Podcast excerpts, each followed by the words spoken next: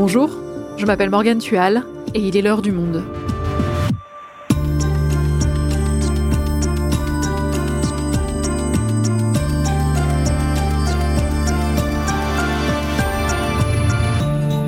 Aujourd'hui, cela fait plus de deux mois que les Iraniennes et les Iraniens se soulèvent contre le pouvoir en place. Tout est parti de la mort de Massa Amini, tué le 16 septembre par la police des mœurs, qui l'avait arrêtée, jugeant qu'elle portait mal son foulard. L'indignation s'est aussitôt exprimée dans la rue et semble ne pas faiblir, loin de là. Les manifestations continuent malgré la répression sanglante. Les opposants sont déterminés à faire tomber le régime et ce dernier ne fait aucune concession malgré quelques voix dissonantes qui commencent à s'exprimer. Razal Golshiri est journaliste au service international du monde, elle est spécialiste de l'Iran, elle nous explique où en est ce soulèvement historique. Soulèvement en Iran, la détermination intacte des deux camps, un épisode de Garance Munoz, réalisation Florentin Baume.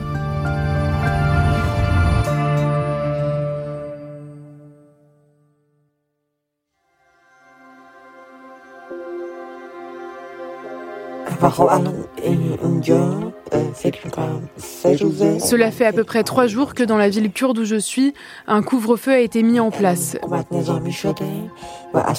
Plus personne n'est autorisé à sortir entre 21h et 9h du matin.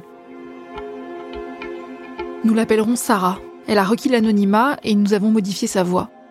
Sarah est étudiante. Elle vivait à Téhéran, la capitale de l'Iran, lorsque Massa Amini a été tué et que la colère a éclaté. Comme elle, Sarah vient du Kurdistan iranien. Elle se doutait que le mouvement serait puissant dans cette région. Elle a donc quitté la capitale pour retourner dans sa région d'origine et prendre part au soulèvement. Les gens se fabriquent des boucliers avec les grands plats sur lesquels on fait le pain. Les casseroles sont transformées en casques pour se protéger la tête. Les vieux barils de pétrole sont utilisés pour faire des boucliers et les blocs en béton sont utilisés pour faire des barrages. On se défend avec des psères. C'est un combat inégal.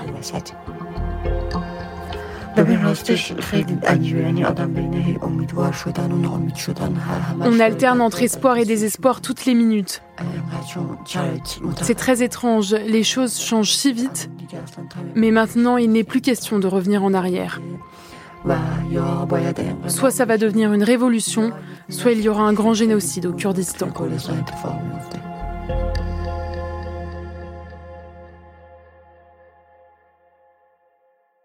Razal, tu suis depuis les tout premiers jours ce soulèvement en Iran, et donc il se poursuit plus de deux mois après la mort de Massa Amini, avec toujours la même intensité? Disons qu'il y a des jours euh, plus calmes et des jours euh, plus mouvementés. Là, en ce moment, il y a beaucoup de manifestations dans les régions kurdes euh, en Iran. Il y a beaucoup de morts. Il y a eu une cinquantaine de morts en, en seulement cinq, six jours. Et chaque mort, en fait, donne lieu à, une cérémonie de funérailles. Pour chaque funéraille, une foule importante descend dans la rue. Et après chaque mort, il y a le 40e jour euh, de l'anniversaire de la mort de la personne qui a été tuée euh, dans les manifestations. Donc, ils se rassemblent sur la tombe de la personne. Et c'est pour ça que euh, ce jour, donc 40e jour, Djehellom en persan, représente un intérêt important et ça donne lieu à des manifestations pour chaque manifestant tué. Donc il y a une chaîne de manifestations qui se poursuit et, voilà. Donc ça se calme pas. Parfois c'est avec euh, plus d'intensité, parfois c'est plus calme. Mais ce qui change pas, c'est le la détermination des Iraniens à faire changer euh, la donne. Est-ce que le profil des manifestants a changé depuis les premiers jours de ce soulèvement? Ça a commencé pas dans la classe moyenne, mais quand on regarde le profil des manifestants tués, ils sont aujourd'hui euh, issus des couches plutôt défavorisées, de la classe moyenne et aussi euh, des gens qui sont plutôt aisés. Donc oui, ça touche euh, des couches économiques différentes et des couches sociales différentes tous les gens qui ont subi une, discrimination de la part de la République islamique pour des raisons différentes se sont trouvés dans le même mouvement de contestation. Donc c'est un mouvement intersectionnel. Les artistes, les intellectuels, les étudiants et même euh, certains commerçants de partout dans le pays se mobilisent et ça montre à quel point euh, ce mouvement réunit des gens issus de différentes classes et de différents horizons. Ce sont toujours les femmes qui sont le fer de lance de ce mouvement? Les femmes euh, ont été au premier rang de, ce mouvement de contestation mais elles ont euh, très rapidement été euh, épaulées, accompagnées par les hommes. Et c'est toujours le cas. Donc je, dirais que c'est 50%. Il y a d'autres profils de gens qui sont à la pointe de la mobilisation, notamment les étudiants les jours, il y a des sit-ins, des, euh, des, rassemblements dans les universités du pays, malgré le fait que les forces de l'ordre euh, pénètrent dans ces établissements. Et ils ont recours à la violence, ils n'hésitent pas à utiliser leurs armes contre les, euh, étudiants. Et beaucoup d'étudiants ont été interdits d'entrer dans leur établissement, ils ont été expulsés de leur dortoir, etc. Et certains ont été même interdits de continuer, de poursuivre leurs études mais ils continuent quand même à manifester, ils continuent à être présents dans la rue, et donc voilà, la répression euh, ne fonctionne pas. Et tu évoquais aussi le monde des artistes Il y a quelques jours, euh, une pétition a été euh, rendue publique où 300 et quelques traducteurs et écrivains euh, annonçaient qu'ils soumettraient plus leurs œuvres à la censure. Donc c'est inédit. Il faut rappeler que depuis l'instauration de la République islamique, il y a des censeurs qui lisent chaque livre, qui regardent chaque film pour voir s'il y a des scènes qu'il faut retirer, etc. Donc que euh, ces écrivains, ces intellectuels annoncent euh, qu'ils acceptent plus euh, la censure est vraiment inédit et c'est vraiment pas anodin parce qu'en fait, en, en, faisant ça, en, en signant cette pétition, ils risquent de ne plus pouvoir euh, publier euh, leurs livres. Ils vont se retrouver bientôt euh, sans aucun revenu. Et donc, ils sont pas les seuls. Le 20 novembre, Hengame Raziani, qui est une actrice très connue, qui a des centaines de milliers d'abonnés sur sa page Instagram, a publié une vidéo d'elle où on la voit dans une rue de terrain. Elle a les cheveux détachés sur ses épaules. Elle a un regard déterminé. Elle regarde la caméra. Elle fait demi-tour et elle attache ses cheveux dans un geste de défiance sur une musique révolutionnaire. Et elle disait euh, sur son post Instagram, c'est peut-être mon dernier post, mais j'accepte plus euh, ce système, j'accepte plus de me couvrir les cheveux, etc. J'accepte plus cette hypocrisie. Et elle a été en effet arrêtée le lendemain. Une semaine plus tard, elle a été relâchée, tout comme 700 détenus libérés suite à la victoire de l'équipe nationale de foot face au Pays de Galles lors d'un match de la Coupe du Monde. Mais la vidéo d'Engame Raziani n'est pas la seule du genre sur les réseaux sociaux. On continue à voir beaucoup d'images marquantes, symboliques circuler, de femmes qui brûlent leur voile par exemple. Est-ce qu'il y a d'autres symboles qui ont émergé en ligne comme ça? Beaucoup de jeunes filles et garçons se photographient euh, en ce moment, euh, donc les filles sans voile, euh, les filles et les garçons qui s'embrassent, les filles et les filles qui s'embrassent, les garçons et les garçons qui s'embrassent, et aussi les filles qui dansent devant, euh, par exemple, la tour d'Ozodi, la tour de Liberté située dans l'ouest de Téhéran, qui est un lieu très emblématique et très symbolique dans la capitale et un nouveau sport, on va dire, euh, qui émerge, qui consiste à euh, faire tomber le turban euh, des membres du clergé. Donc les jeunes qui font ça se font filmer et après les vidéos sont publiées sur les réseaux. Mola, casse-toi Mola, casse-toi et euh, en fait, c'est tout un symbole euh, parce que les religieux en ce moment sont considérés comme des gens qui se sont enrichis grâce à leur lien étroit avec le pouvoir. Et donc, il faut les faire euh, payer. Et après plus de deux mois de mouvement, dans quel état d'esprit sont-ils les manifestants? Qu'est-ce qu'ils te disent quand tu leur parles? Je parlais avec un homme de 36 ans qui vit dans la ville de Yazd, dans le centre de l'Iran. Yazd est une ville très très euh, traditionnelle et conservatrice. Il a été arrêté euh, dans une manifestation, il a passé quelques jours dans la prison et il vient d'être euh, libéré. Lui, il me disait qu'il était très en colère, et quand je lui ai demandé est-ce que tu es prêt de retourner dans la rue, il m'a dit bien sûr. Et je lui ai demandé pourquoi. Il m'a dit mon espoir est aujourd'hui plus grand que ma peur. Et ce que je vois chez beaucoup, beaucoup de jeunes Iraniens qui descendent dans la rue, qui manifestent, et ils me disent que si on lâche Maintenant, ça veut dire plus de répression de la part du régime, ça veut dire que les 17 000 personnes qui sont derrière les barreaux risquent des peines de prison très très longues. Et donc, il faut en finir euh, maintenant parce que le régime iranien a montré, euh, l'a dit, mais clairement qu'il n'hésitait pas à condamner à la peine capitale euh, des manifestants pour le moindre geste de défiance. Donc aujourd'hui, les Iraniens savent que pour eux, c'est soit la lutte, soit la mort.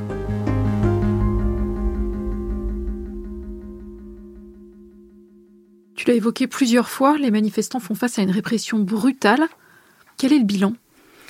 On parle de plus de 400 euh, victimes, dont 60 enfants.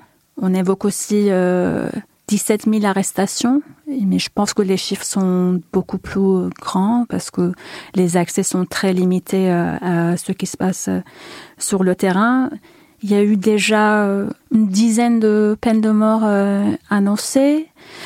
Une affaire qui a bouleversé très récemment les gens, c'est la mort d'un jeune garçon de 10 ans qui s'appelle Kion.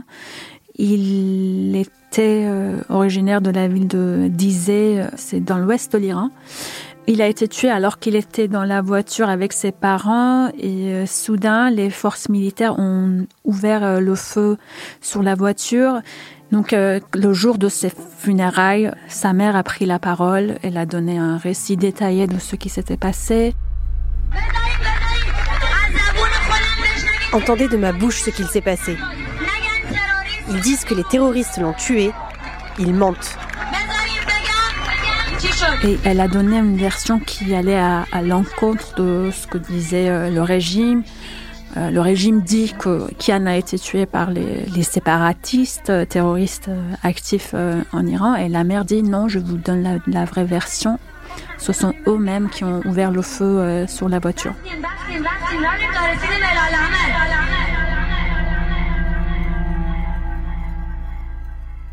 Et le régime ne cède sur rien pour tenter de calmer la colère? Ils ne cèdent de rien parce que dans leur tête, ils veulent pas répéter euh, l'erreur euh, commise par le dernier roi d'Iran, euh, Mohammad Reza Pahlavi. En 1968, après quelques mois de manifestations intenses dans les rues iraniennes, le roi a dit j'ai entendu votre révolution et j'ai décidé d'accéder à quelques-unes de vos revendications. Donc cette déclaration-là n'a pas calmé les manifestants, au contraire, euh, elle leur a donné encore plus de force pour euh, continuer leur combat et le Shah d'Iran a été obligé euh, de quitter l'Iran et c'est comme ça que euh, la révolution iranienne a eu lieu en 79. Donc la République islamique d'Iran a tiré une leçon de ces événements-là. Elle sait que si elle fait la moindre concession envers les manifestants, ça va signer sa chute. Donc la réponse de la République islamique d'Iran aux manifestants, c'est la répression. Et le but, c'est d'essayer d'essouffler le mouvement avec des arrestations de masse, tuer dans l'offre la moindre contestation euh, civile et même tuer, par exemple, les, écoliers, euh, les lycéens, attaquer euh, les universités et même attaquer à l'intérieur de la prison ce qui s'est passé dans la prison d'Evin au mois d'octobre. Et au sein du régime, personne ne remet en cause cette politique. Il y a eu quand même des voix euh, dissonantes. Euh, par exemple, j'ai vu la déclaration de d'un homme qui a été à la tête de la télé iranienne, euh, qui reste quand même une organisation très surveillée, dont le chef, le directeur est nommé par le guide suprême, donc la plus grande autorité du pays. Donc, Monsieur Sarafraz, il disait ceux qui tuent les enfants et les femmes sans armes et sans défense sont des assassins. Et aussi ceux qui donnent l'ordre de tuer euh, ces gens-là sont des assassins. Et il y a eu d'autres déclarations pareilles euh, venant des membres haut placés euh, du clergé, mais ces voix dissonantes pour le moment restent minoritaires, donc elles risquent pas de faire imploser la République islamique de l'intérieur. Razal, toutes ces informations que tu viens de nous donner, comment est-ce que tu les obtiens? Parce qu'aucun visa n'a été accordé à un média occidental, impossible de se rendre sur place. Il reste quand même des, euh, des journalistes travaillant pour les médias étrangers en Iran, mais ce sont plutôt des Iraniens. Mais leur euh, marge de manœuvre est très très limitée. Moi, j'essaye de trouver des gens, des contacts euh, dans différents endroits, mais l'accès à Internet est très aléatoire et dans certaines régions du pays, il arrive souvent qu'Internet soit coupé pendant des jours. Par exemple, dans le Kurdistan iranien, et notamment dans Sistan et Baluchistan, donc dans le sud euh, du pays, où très peu de gens ont des smartphones, parce qu'il faut rappeler que cette région est marginalisée, discriminée, et les gens sont euh, extrêmement pauvres. Les journalistes iraniens qui travaillent sur place aussi ont une marge de manœuvre euh, très très limitée. Il faut rappeler que les deux journalistes iraniennes, Niloufar Hamedi et Elohim Mohammadi, qui ont joué un rôle très important dans la médiatisation de la mort de Massa Amini, sont en prison euh, et sont accusés euh, d'avoir été euh, euh, formés par les services de renseignement israéliens et américains. Donc on attend de voir leur condamnation qui risque d'être très très lourde. Malgré tout ça, la communauté internationale paraît relativement silencieuse. Pas de grandes déclarations, pas de grandes mesures. Pourquoi? Depuis des années, l'Iran est très très isolé sur la scène euh, internationale. Il y a des euh, sanctions euh, européennes et américaines qui visent Téhéran. Tout ça fait qu'en fait, la communauté internationale a une marge de manœuvre très très limitée par rapport à, à l'Iran. Mais il y a des choses qui se mettent en place. Par exemple, le Conseil des droits de l'homme de l'ONU a voté la formation d'un groupe d'enquêteurs pour enquêter justement sur les cas des violations des droits de l'homme en Iran. Une partie euh, des sanctions qui visent aujourd'hui euh, l'Iran concerne euh, le dossier nucléaire de Téhéran. Et les négociations sur ce dossier-là, sur l'accord nucléaire, sont toujours en cours, même si aujourd'hui elles sont un peu stoppées. Mais peut-être une des raisons euh, de cette euh, réserve de, la part de la communauté internationale de vraiment fermer la porte euh, à l'Iran, c'est ces négociations-là et le fait que la communauté internationale n'est pas encore prête à annoncer la mort du deal nucléaire.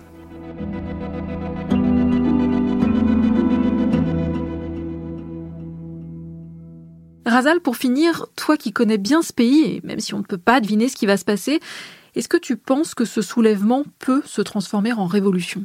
Je vais citer l'exemple euh, d'une sociologue euh, qui vit en Iran, à qui je parle très souvent. Dès les premiers jours, elle m'a dit, c'est pas un mouvement de contestation, c'est un soulèvement. Et aujourd'hui, quand je parle avec elle, elle me dit, c'est un soulèvement révolutionnaire. Donc, c'est un mouvement qui se propage. Donc, même si c'est très très compliqué de dire euh, ce qui va se passer euh, demain, ce que je vois est que dans la tête des Iraniens, euh, dans l'imaginaire des Iraniens, quelque chose a changé de manière profonde. C'est-à-dire que aujourd'hui, ils peuvent imaginer un Iran sans la République islamique d'Iran. Et cette idée-là ne pouvait jamais traverser les esprits il y a trois mois avant la mort de Massa Amini. Et ça, c'est impossible d'enlever aux Iraniens. Merci Razal. Merci Morgane.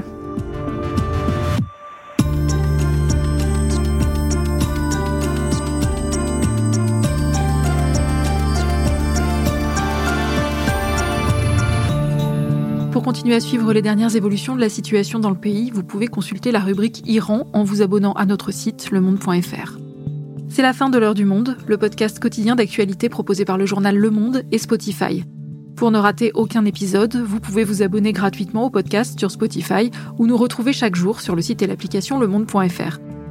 Si vous avez des remarques, des suggestions, des critiques, n'hésitez pas à nous envoyer un email à l'heure du monde. L'heure du monde est publiée tous les matins du lundi au vendredi. On se retrouve donc très vite. À bientôt.